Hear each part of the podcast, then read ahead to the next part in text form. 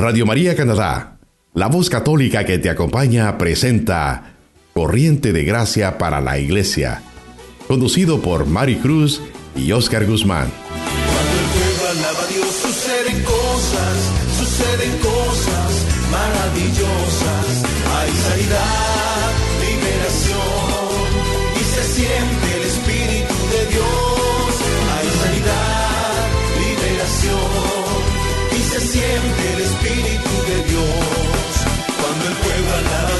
suceden cosas, suceden cosas maravillosas.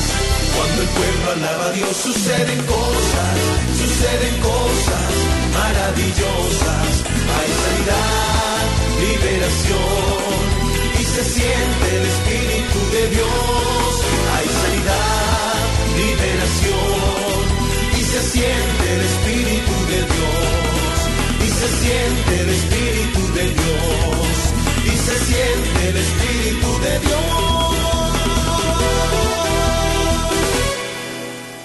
Saludos, bendiciones, queridos hermanos y hermanas. Bienvenidos una vez más a su programa Corriente de Gracia para la Iglesia aquí en Radio María Canadá. Te saluda tu hermana en Cristo, Mari Cruz, y deseo, queridos hermanos, que todos ustedes se encuentren muy bien en sus casas, muy bien de salud y sobre todo siempre con esa responsabilidad que nos caracteriza a cada uno de nosotros, podamos seguir teniendo las medidas de seguridad mientras seguimos en este tiempo de pandemia, confiando en el Señor que todo está bajo su cuidado y nosotros vamos a salir adelante porque Jesús envía su protección a nuestras casas. Creamos en todo momento que la palabra de Dios, que a través de los mensajes que estamos a través de Radio María enviándoles, llega a nuestras casas bendiciones en abundancia.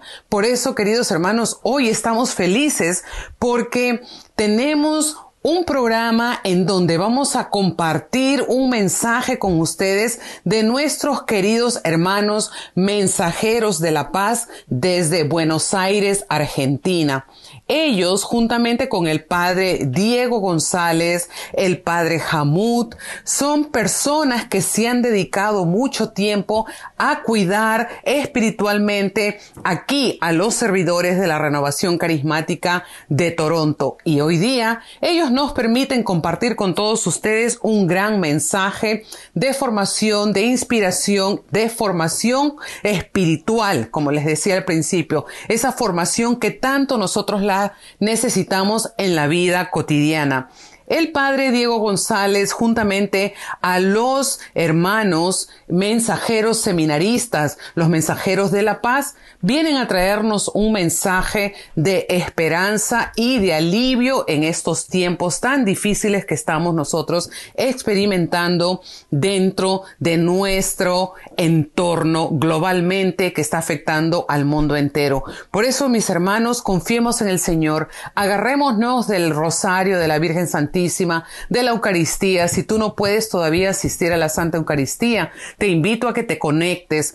Hoy tenemos la bendición de poder enlazar a la comunidad de San Roque, comunidad evangelizadora San Roque, mensajeros de la paz, y ellos nos comparten este mensaje. Vamos a pedirle a la Virgen, Reina de la Paz, que nos llene en este instante de ese entusiasmo para poder escuchar el mensaje que nos traen ellos. Todos juntos, queridos hermanos, decimos, bendita sea tu pureza y eternamente lo sea, pues todo un Dios se recrea en tan graciosa belleza. A ti, celestial princesa, Virgen Sagrada María, yo te ofrezco en este día alma, vida y corazón, mírame con compasión, no me dejes, Madre mía, y en mi última agonía sé tú mi amparo y protección. Entonces nos disponemos a escuchar este mensaje del Padre Diego González y los mensajeros de la paz. Que lo disfruten en sus hogares.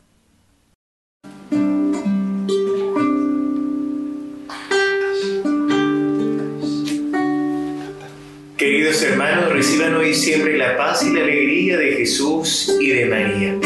Queremos invitarlos a iniciar con nuestros ejercicios espirituales en la vida cotidiana.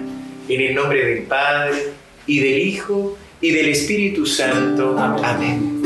En esta víspera de Pentecostés te invito para que cierres tus ojos y para que pidamos una, un adelanto del Pentecostés, una unción del Espíritu Santo que nos guíe a lo largo de estos ejercicios.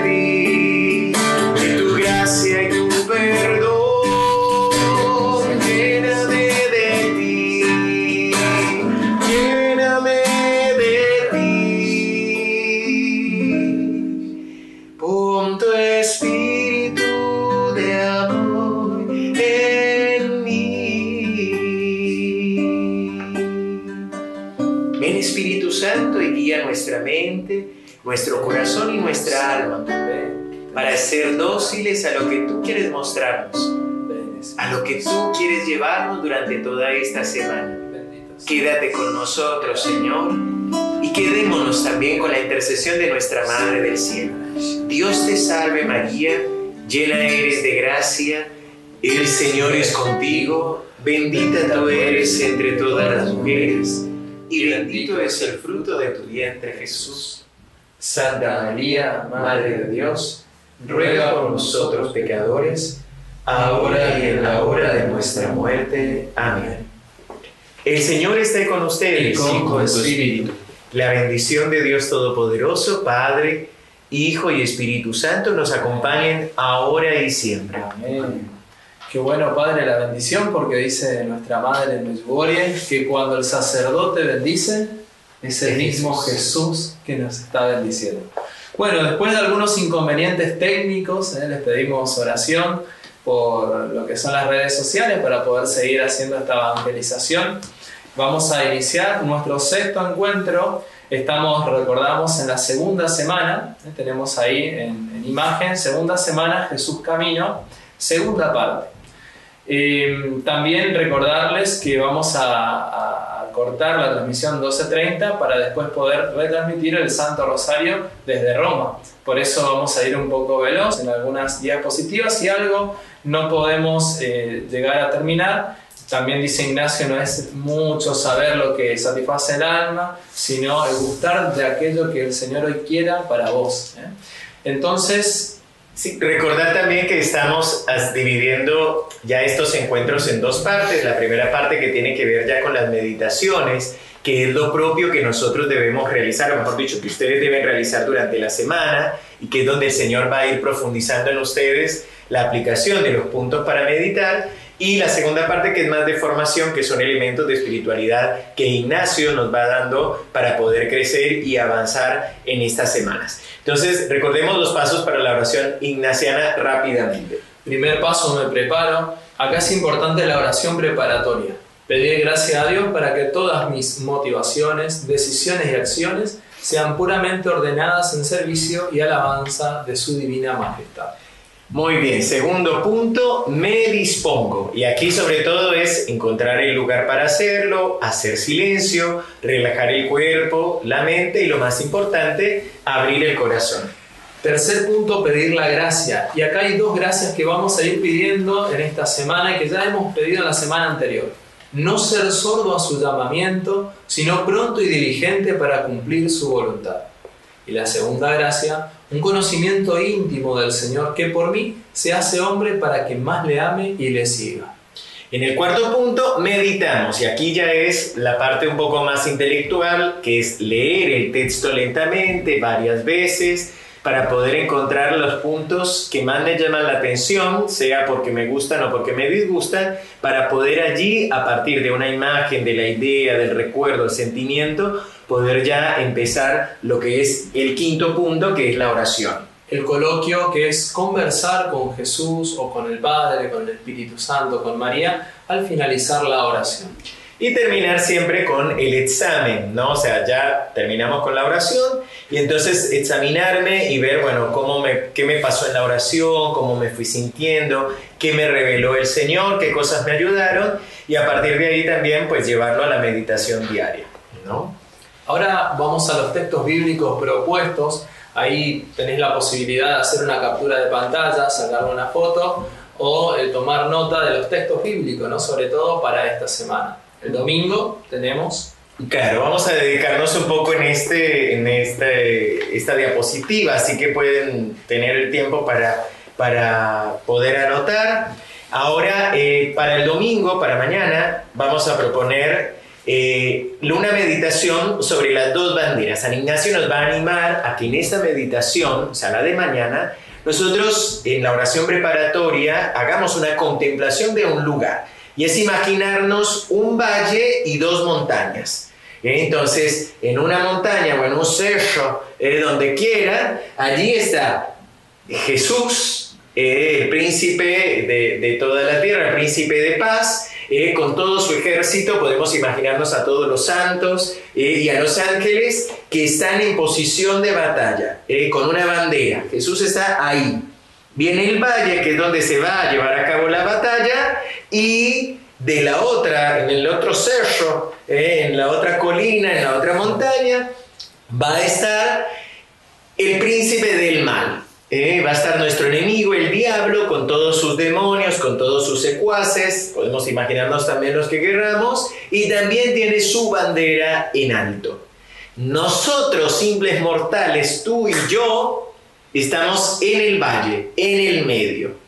Y aquí tenemos que elegir a qué bandera vamos a sumarnos. Si nos vamos a sumar al Señor o nos vamos a sumar al príncipe del mal.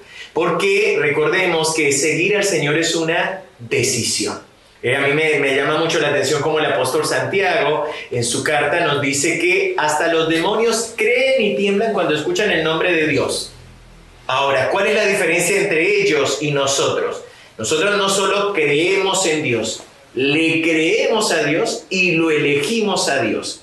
Entonces, atención, porque esta meditación va dirigida a que tú y yo podamos decidirnos para estar en el bando de Dios o en el bando del mal. Aquí no hay tibios, los tibios Dios los vomita de la boca, va a decir Apocalipsis. ¿Eh? Eh, vamos a elegir. Y entonces tenemos como propuesta el primer texto de Deuteronomio 30, 15 al 20, ¿sí? ese es muy bien, y el Señor le dice, mira, yo pongo hoy delante de ti la vida y el bien, la muerte y el mal. Si escuchas los mandamientos de Yahvé tu Dios, que yo te he mandado hoy, amando a Yahvé, siguiendo sus caminos y guardando sus mandamientos, preceptos y normas, vivirás y te multiplicarás.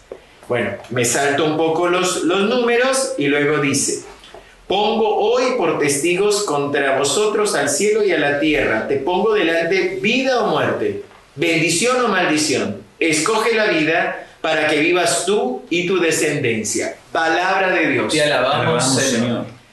Es un texto para meditar, eh, para, para poder avanzar y poder darnos cuenta también si conviene a veces dejarnos llevar por nuestros caprichos o por nada, nuestras debilidades, pero realmente saber poner a Dios en primer lugar, elegirlo a Él en primer lugar. Y por eso también te damos la opción, no meditar los dos, sino elegir un texto que puede ser Mateo 16, 24, 26, donde Jesús va a decir, eh, va a hacer esta pregunta a la gente y a los apóstoles. ¿De qué le servirá al hombre ganar el mundo entero si pierde su alma? Y esta es una muy buena pregunta, siempre tendiendo a decir, ¿elijo al Señor o no lo elijo? Bueno, esa es la gracia que deberíamos obtener al final de esa meditación. Muy bien, Padre, pasamos al lunes. Tenemos el bautismo de Jesús, que es un misterio, un misterio de glorificación. Y aquí podemos ver que es necesario el bautismo, en este caso Jesús no necesitaba ser bautizado. Nosotros sí necesitamos ser bautizados para ser miembros de la iglesia. Pero quisiera detenerme en el versículo 16 y siguiente que dice, apenas fue bautizado, Jesús salió del agua. En ese momento se le abrieron los cielos y vio al Espíritu de Dios descender como una paloma y dirigirse hacia él. Y se oyó una voz del cielo que decía, este es mi Hijo muy querido, en quien tengo puesta toda mi predilección. Palabra de Dios. Te alabamos, Señor. Es decir, aquí la Santísima Trinidad del Padre, el Hijo y el Espíritu Santo están presentes. Y el Padre está confirmando el ministerio de Jesús. Está confirmando la predilección que tiene en su vida. Y esto para llevarlo a nuestra vida, como también en el seguimiento de Cristo el Padre mismo y Jesús va confirmando nuestro sí, nuestra vida, a través de signos y prodigios, a través de, la sanación que hace a través de nuestra oración. Es decir, Dios, cuando le decimos que sí, también nos promete la gloria eterna. Y ya en esta vida vamos experimentando esa glorificación del Señor que va obrando y nos va dando esas delicias del reino. Amén. El martes vamos a hacer la meditación, y aquí tengo que extenderme también un poco, sobre los tres binarios. ¿Y a qué se refiere con estos tres binarios San Ignacio?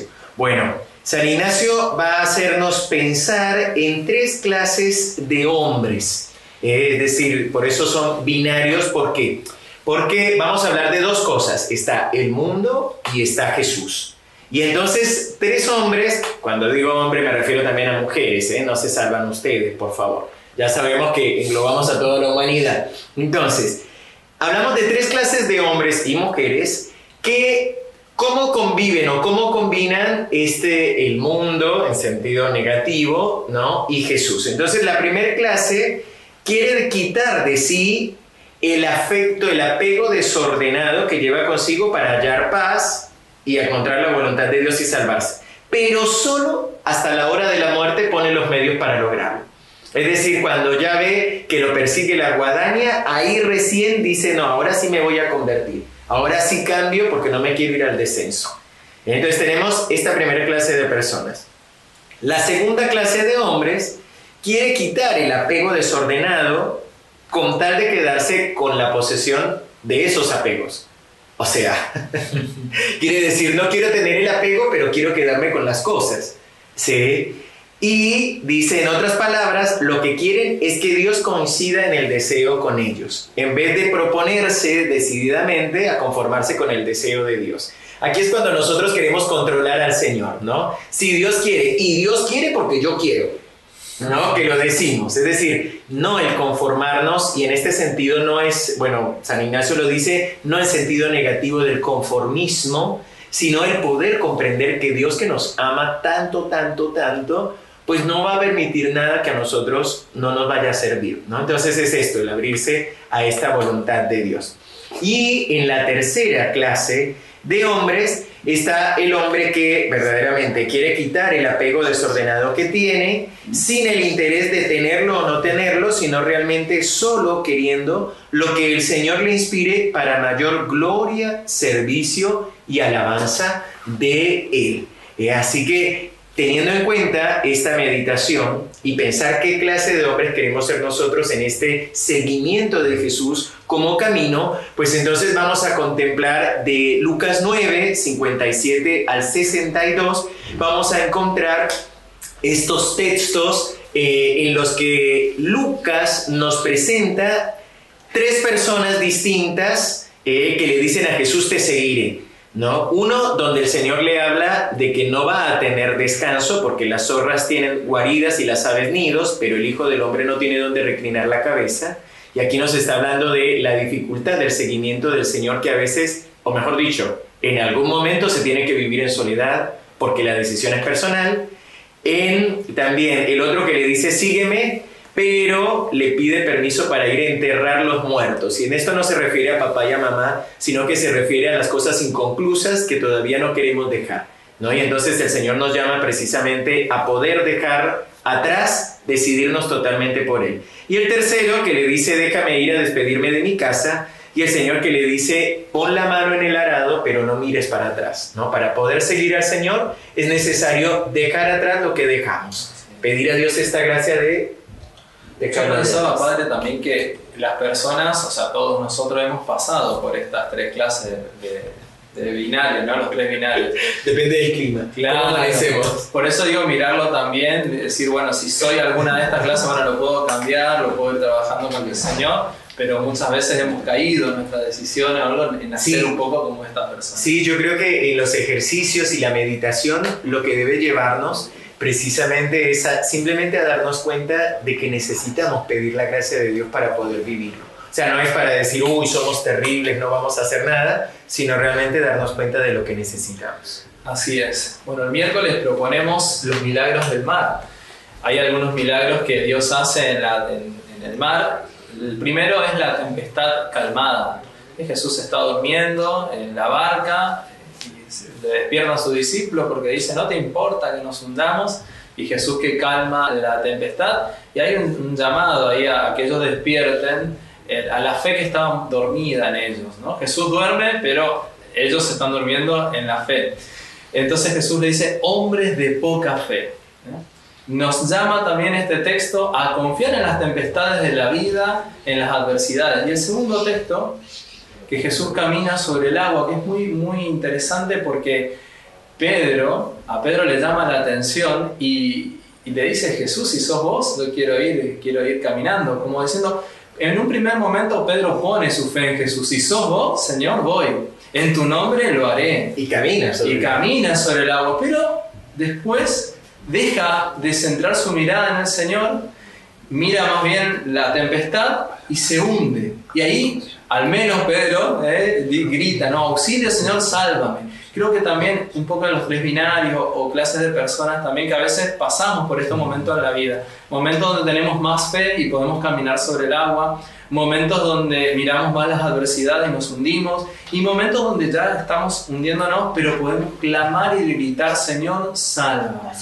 Sí, esta, esta parte de la segunda semana nos lleva a centrarnos en el poder de Jesús. Es decir, en acrecentar en nosotros la fe en Jesús que puede salvarnos, la fe en Jesús que realmente puede manejar las fuerzas de la naturaleza, las dificultades y que puede rescatarnos. ¿no? en ese sentido, para el jueves, pues proponemos eh, el tema de las tentaciones con Lucas 4 y recordar, por ejemplo, aquí hay, varios puntos para tratar y para tratar de tener muy en cuenta, ¿no?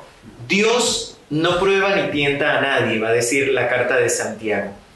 Pero empieza este texto diciendo que el Espíritu Santo, Jesús lleno del Espíritu Santo, fue conducido por el mismo Espíritu al desierto.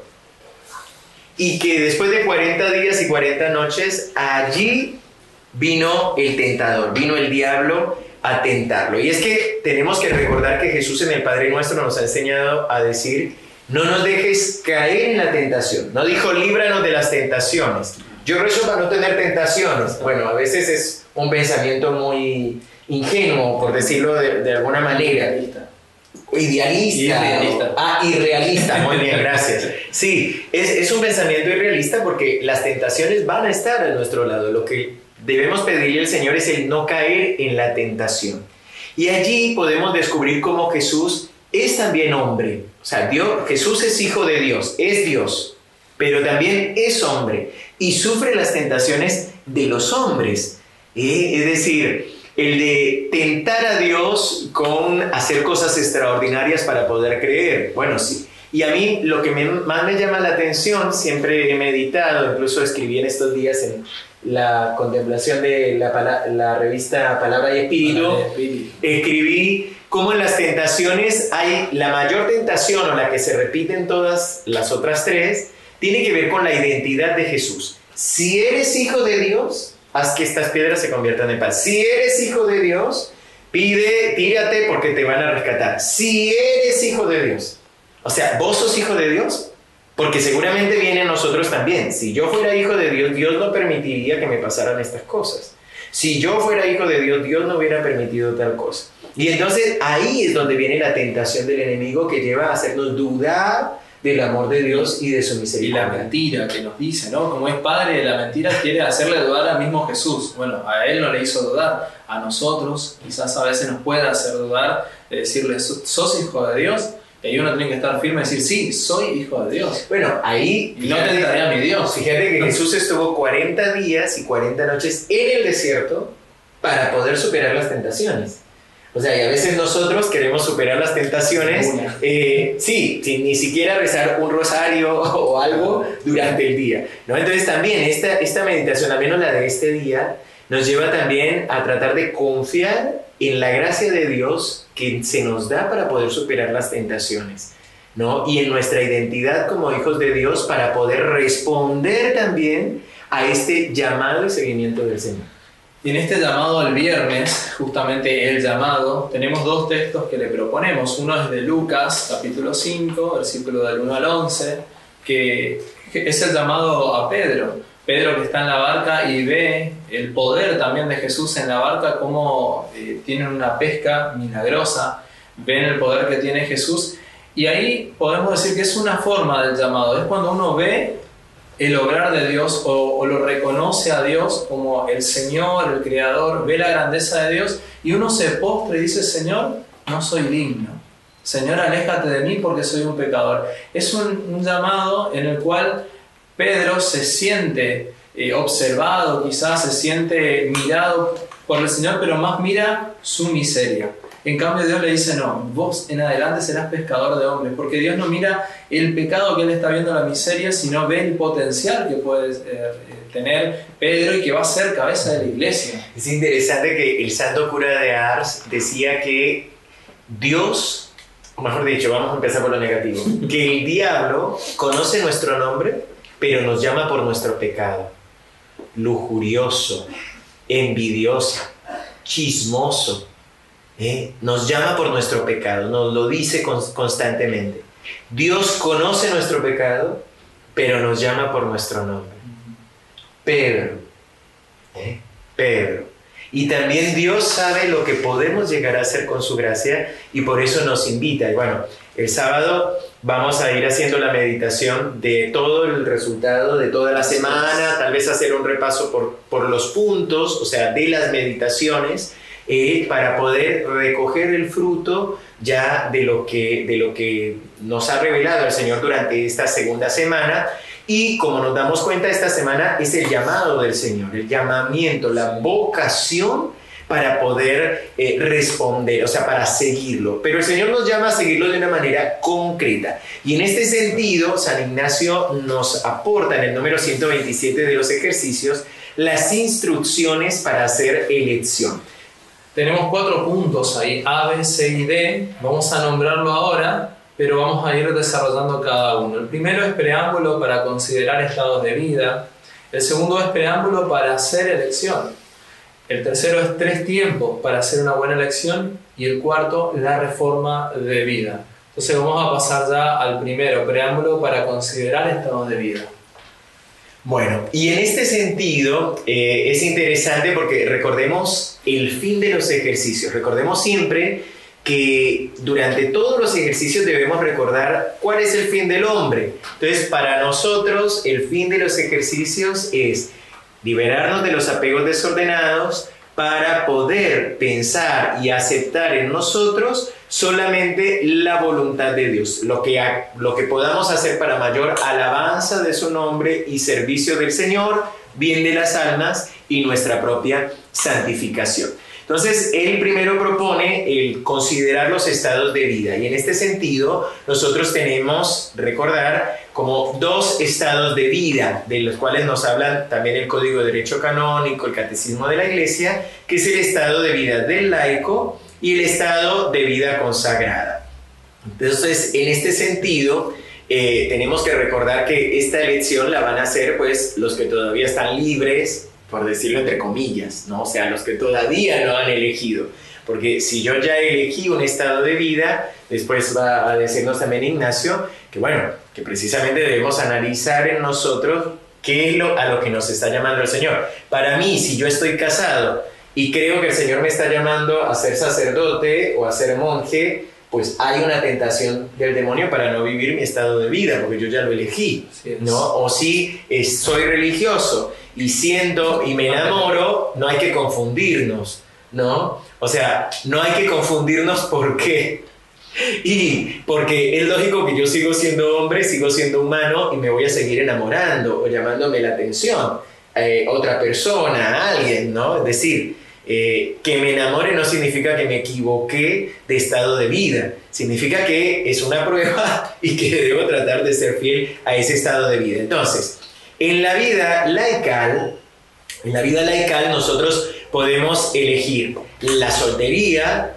o una consagración en medio de la vida activa, eh, o puedo elegir también eh, el matrimonio puedo elegir vivir con alguien, ¿no? Eh, es interesante porque hasta hace mucho, no mucho, hermano Gastón, yo creo que vos te acordarás, lo habrás estudiado, que siempre en la iglesia se decía al estado de vida consagrada como el estado de perfección.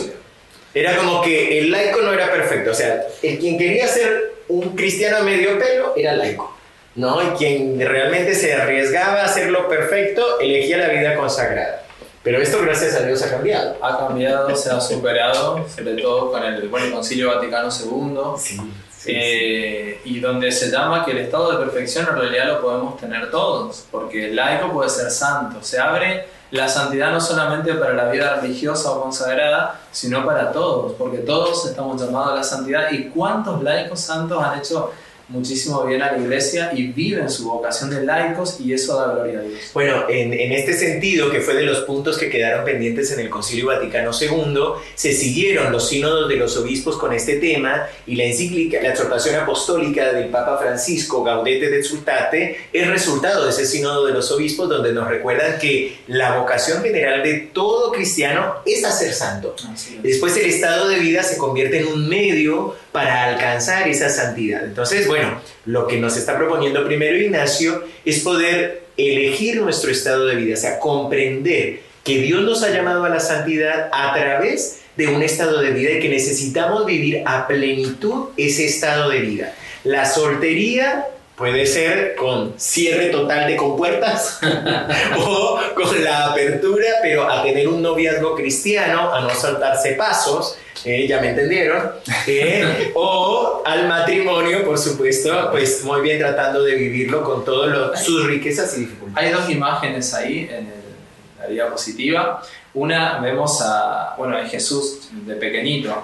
¿Por qué? Porque Ignacio nos quiere mostrar que en esa imagen donde aparece la infancia, la vida oculta de Jesús, es también un modelo a seguir de la vida del laico.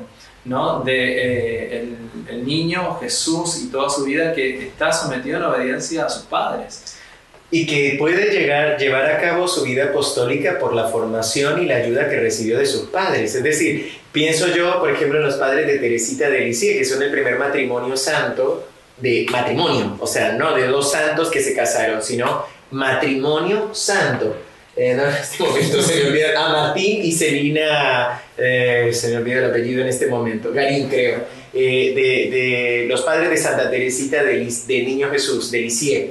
¿No? Entonces digo, qué bueno que la iglesia está revalorando esto y sobre todo comprender que necesitamos también matrimonios santos para poder tener eh, consagrados santos y otros también que se dediquen a la evangelización. Y hasta podríamos decir que Jesús mismo tiene una vida laical y después una vida más ministerio público. Es que antes de ser sacerdote, yo soy laico. Claro. O sea, fui laico, viví como laico. Y recordar que la vida consagrada o la, la definición, por ejemplo, del sacerdocio ministerial es un hombre tomado de entre los hombres para acercar o para ser intermediario entre Dios y los hombres. O sea, yo sigo siendo pueblo, yo sigo siendo iglesia. eh, tengo una mayor responsabilidad, sí, en la vida consagrada. Un estado de vida diferente. Sí, un estado de vida diferente. Pasemos entonces Sí, al preámbulo para hacer elección, que se venía y no se venía. Y, Bueno, ahí tenemos tres puntos importantes, intención, medio y fin. ¿Por qué intención? Porque es importante, y ya lo hemos trabajado en otros encuentros, la recta intención del corazón. ¿Qué significa la recta intención? El servicio a Dios, que yo quiera hacer la voluntad de Dios. Ignacio pone en sus ejercicios un, un ejemplo muy claro, dos ejemplos sobre el tema del medio y el fin. Porque él dice, hay algunos que eligen primero casarse y después piensan servir a Dios en el matrimonio. Hay otros que piensan primero tener un cargo lucrativo y después servir a Dios con él. Es decir, están poniendo como invirtiendo los roles, están poniendo el fin primero y lo usan a Dios como medio. Entonces, lo que primero debería estar en nuestra vida es servir a Dios. Que en nuestro corazón tiene que estar el servicio y la búsqueda de su voluntad. El medio sería el matrimonio, el medio sería tener un buen trabajo, pero la intención primaria, primera y el fin es, quiero hacer la voluntad de Dios, quiero que mi vida dé servicio a Dios. Si voy a estudiar para ser un profesor de música, por ejemplo, bueno, mi intención primera es que quiero servir a Dios con mi trabajo, con, con, con esa profesión.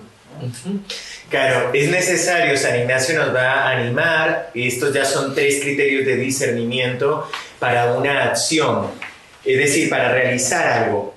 Y entonces él nos va a tratar de pedir este vínculo entre la intención, o sea, sería cuál es la verdadera intención, lo primero, la emoción, lo que me mueve, el medio que uso para alcanzar esa emoción y el fin, o sea, realmente qué es lo que yo quiero, ¿no? Siempre sabemos que el fin va a ser el servicio total a Dios, o sea, realmente servirle al Señor eh, para mayor gloria de su nombre, para el bien de todas las almas y para mi propia santificación como fin. Por eso, ahí en la imagen, la pueden ver, la frase dice, si tú pones en Dios todo lo que haces, lo encontrarás en todo lo que te sucede. Ahí queremos enfatizar en que Dios tiene que ser el primero en todo y tiene que estar en toda nuestra vida. Claro, y que la intención debe ser pura, ¿no? Aquí Ignacio también va a hablar de la necesidad de a veces purificar nuestra intención, es decir, por más de que en algún momento descubramos que llevamos a cabo una buena obra solamente por vanidad o por, por querernos sentir más buenos o lo que sea, dice, bueno, solamente pedirle al Señor la, la gracia de poder purificar la intención. Por ejemplo, si yo me casé solamente porque mi esposa era una rubia de pampanante, pero claro, van pasando los años y antes era 90, 60, 90 y ahora grita, alega y revienta, eh, más o menos por decirlo así, pues es necesario purificar la intención. Es decir, no basta con decir, no, me casé sin estar enamorado o equivocado. No, bueno, si ya elegiste un estado de vida, ahora es pedir la purificación de la intención. Señor, enséñame a amar a mi esposa, enséñame a aceptarla, acrecienta en nosotros el amor para que podamos dar testimonio. ¿no? Y el medio ya son las formas en las que yo puedo. De- después, en la elección concreta de ciertas cosas, San Ignacio va a decir, si uno de los tres es malo, no vale. O sea, aquí no, no sirve esto de el, fin justifica los medios, eso no sirve. ¿eh? Si el fin es malo, si el medio es malo o la intención es mala, ya es una obra mala directamente. ¿eh? No importa. Es decir, eh, por ejemplo, yo siempre pongo el mismo testimonio, ¿no?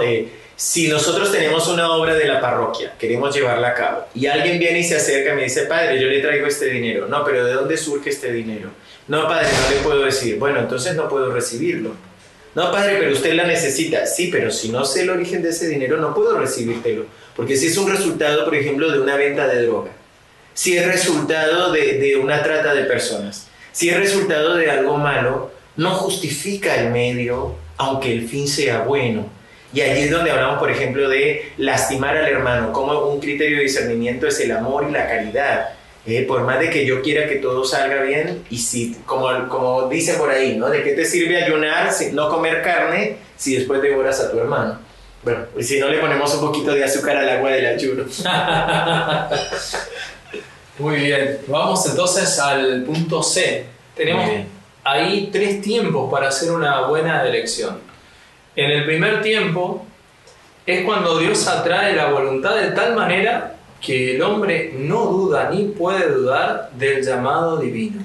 En el segundo tiempo se da cuando un hombre llega a suficiente claridad interior y conocimiento de la voluntad divina por medio de la experiencia de consolaciones, desolaciones y discernimiento de espíritus.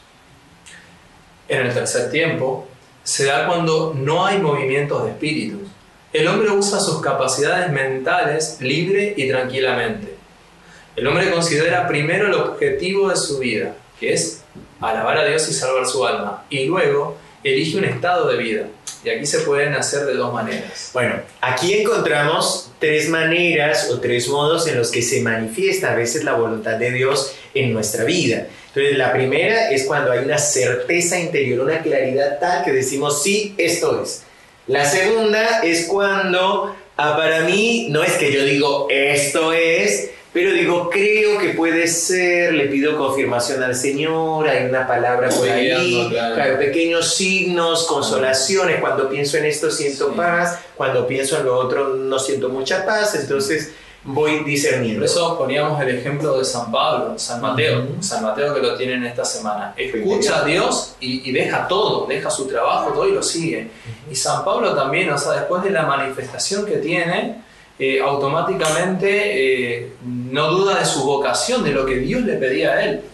Bueno, y hay un tercer tiempo, mejor dicho, modos en los que ya no se mueve, pero ni la hoja de un árbol. Es decir, no sentimos nada y ahí es necesario el discernimiento intelectual, que es lo que, lo que Ignacio nos va a, a mostrar ahora. O sea, dos modos que podemos hacer un discernimiento intelectual o una elección cuando no tenemos certeza interior y cuando no hay ni consolaciones ni signos que nos lleven a comprender qué es lo que Dios espera de nosotros. Más allá de, que no hagan signos, la persona en su corazón o en su vida, en su mente, dice yo quiero servir a Dios, quiero buscar su voluntad. No hay signos sensibles, pero va a usar sus capacidades. Las capacidades con las que Dios le dio. Por ejemplo, la primera, por eso la primera manera, es con la reflexión racional. Ahí tenemos la diapositiva y vamos a ver que son seis pasos. Él, lo ha pensado para poder tomar una decisión, para hacer una buena elección. El primero, primer paso es aclaro para mí la cosa sobre la que quiero hacer elección. Y aquí es importante, o podríamos decirlo en, en castizo, afine su puntería. es decir, póngase de acuerdo bien qué es lo que tiene que decidir. O sea, qué es lo que usted necesita ahora, qué es lo que quiere decidir. Porque no hay buen puerto para quien no sabe hacia dónde va. Así es. es decir, si no sabemos qué es lo que queremos, no sabemos cómo hacer la elección. Entonces, lo primero es saber sobre qué cosa es que yo debo hacer elección. El segundo paso es tomo por objetivo de mi elección el fin para que soy creado. Es decir, acá es necesario saber que Dios me ha creado, una vez más, lo primero que vimos, principio y fundamento, Dios me ha creado por amor y poder tener la santa indiferencia para ese fin. Yo también puedo pensar en esa elección que estoy haciendo y el fin, una vez más, que de fondo está el querer hacer la voluntad de Dios. En el tercer punto, pediré a Dios que quiera mover mi voluntad de inspirarme lo que en este caso debo hacer para su mayor alabanza y gloria. Y entonces, por supuesto, ya aclaré sobre qué quiero hacer elección y ya aclaré también mis sentimientos, porque lo que quiero es hacer la voluntad de Dios. Entonces le digo, bueno, ahora sí, Señor, ya que soy indiferente, que realmente quiero solo lo que tú quieras, ahora muéveme, inclíname, dame esta gracia de moverme. Y ahí miro mis movimientos interiores. El cuarto paso, tomando una de las alternativas, consideraré las ventajas y desventajas desde el punto de vista de la sola alabanza a Dios y salvación de mi alma. Acá, sí, acá yo puedo tomar una, pero después puedo tomar la otra. Si tengo dos alternativas, y ahí yo veo las ventajas y desventajas, y siempre de fondo está eh, el, el deseo de hacer la, la voluntad de Dios. No, yo me río porque, bueno, aquí es donde uno hace las columnas, ¿no? Claro. ¿Cuántas decisiones puedo tomar? Una, dos o tres. O ponerle más, bueno, lo que sea, pero bueno, ¿qué ventajas tengo en esta y qué desventajas tengo en esta? Pero debo centrarme no en las ventajas o desventajas que a mí me llevan, sino en cuanto al fin, que es la alabanza a Dios. Claro, o sea, claro. ¿cuál realmente sería mejor para la alabanza a Dios? No, me río porque para esto es muy complicado. ¿Vieron? Cuando a uno le gusta el helado dulce de leche, cuando va y te proponen otro, uno busca helado de leche, ¿no? O cuando a uno le gusta un discípulo, pues quiere solo ese discípulo y listo, no quiere otro, ¿no? Entonces, en ese sentido, es necesario pedir esta gracia del Señor. En el quinto punto, después de ver estas ventajas y desventajas, miramos dónde se inclina más la razón. Aquí, es decir, es el análisis racional, por eso hablamos de racionalidad. Llegando a una conclusión movido por la razón y no por los afectos o por las inclinaciones interiores.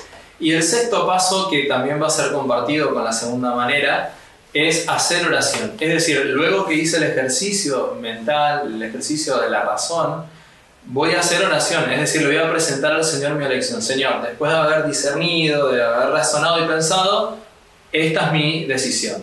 ¿A vos te parece? Y entonces el Señor puede confirmar esa elección, uno puede sentir ahí quizás ya un- algo más de- del Espíritu, bueno, ¿es eso o no?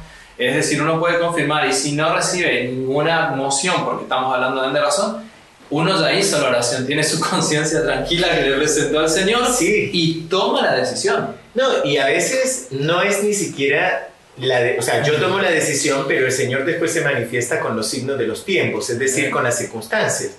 Por ejemplo, ¿no? pongámosle que el padre Gustavo como superior dice, Diego, hay que abrir una casa en Colombia de la comunidad y te vamos a mandar a vos.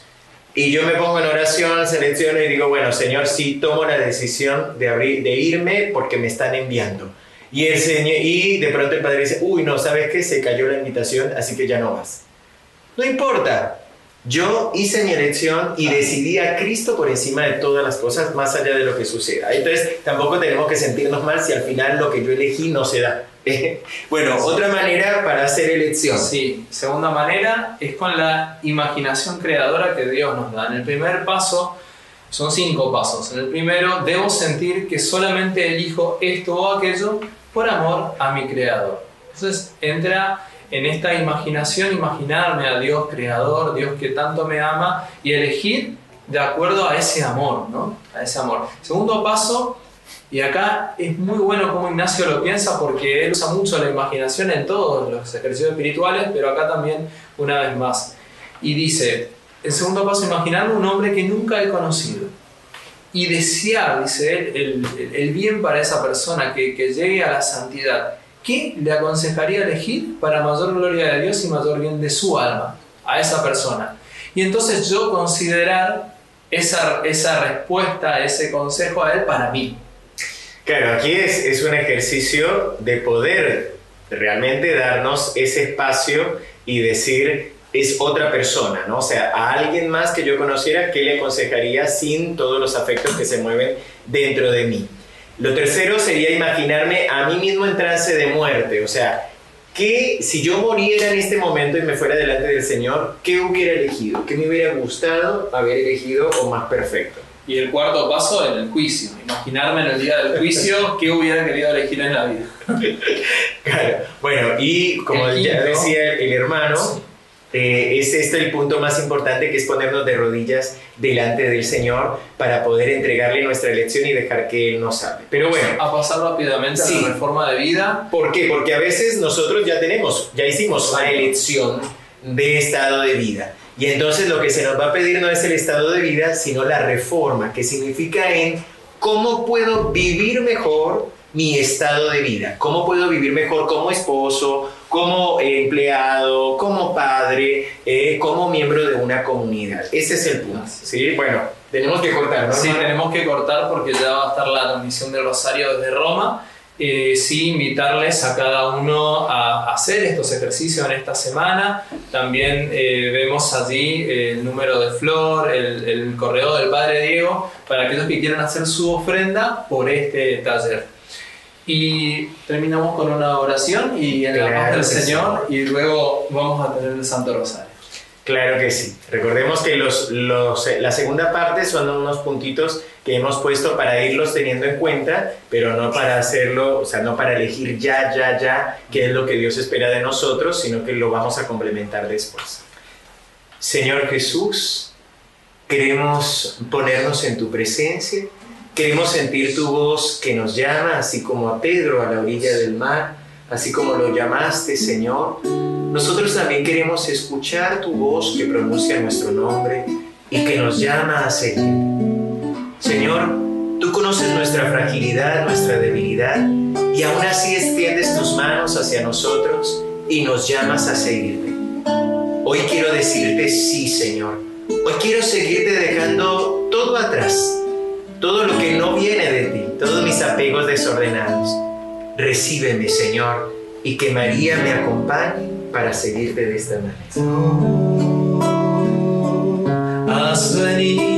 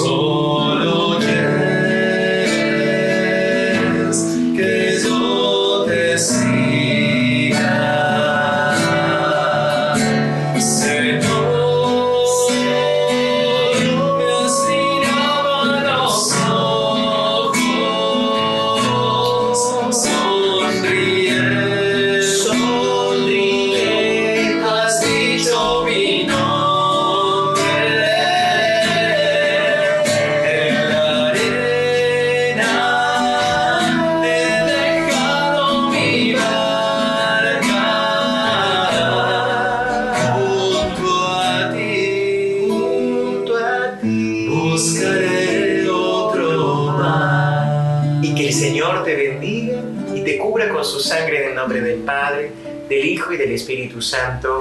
Amén. Ahora vamos a continuar con el rosario unido al Papa desde los jardines del Vaticano. Si quieres seguir después en nuestro canal, eh, vamos a cortar la transmisión para hacer una nueva, pero sigue en nuestro canal, así seguimos con el rosario.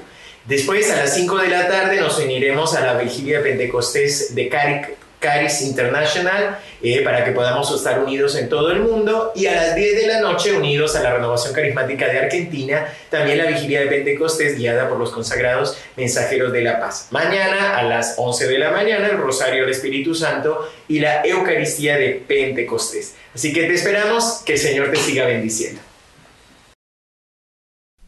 Hermanos, qué bendición haber podido escuchar este mensaje transformador de nuestro querido hermano, amigo, sacerdote, el padre Diego González y los seminaristas mensajeros de la paz. Saludamos a nuestro querido padre Gustavo Jamut allá en Argentina, Buenos Aires. Ellos nos están permitiendo en estos momentos eh, de tribulación, se podría decir, en donde no nos podemos juntar. Ellos usualmente vienen a visitarnos aquí a Canadá, a Toronto y darnos retiros de formación, sanación y liberación, pero ahora aprovechamos los benditos medios de comunicación para que nosotros podamos llevar a sus hogares estos mensajes. En las próximas semanas vamos a tener más del Padre Gustavo Jamut, más del Padre Diego y más de los mensajeros de la paz. Les damos muchísimas gracias por haber sintonizado Corriente de Gracia para la Iglesia.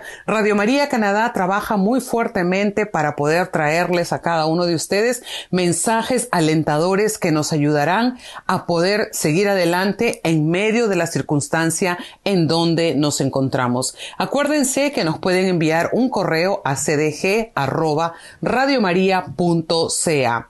Se despide tu hermana en Cristo Maricruz sin antes invitarte a que nos sintonices la próxima semana para poder tener más de la corriente de gracia. No estás solo, Jesús está contigo y la Virgen María Santísima también camina contigo.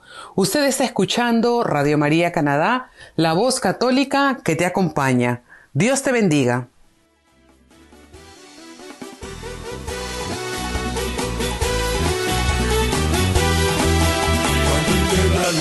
Suceden cosas, suceden cosas maravillosas. Hay sanidad, liberación y se siente el Espíritu de Dios. Hay sanidad, liberación y se siente el Espíritu de Dios. Cuando el pueblo alaba a Dios, suceden cosas, suceden cosas maravillosas. Cuando el pueblo alaba a Dios, suceden cosas, suceden cosas maravillosas. Sanidad, liberación y se siente el Espíritu de Dios.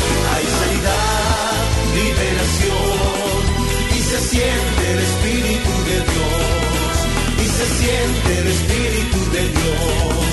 Y se siente el Espíritu de Dios. Usted escuchó Corriente de Gracia para la Iglesia, conducido por Mari Cruz y Oscar Guzmán. En Radio María Canadá, la voz católica que te acompaña.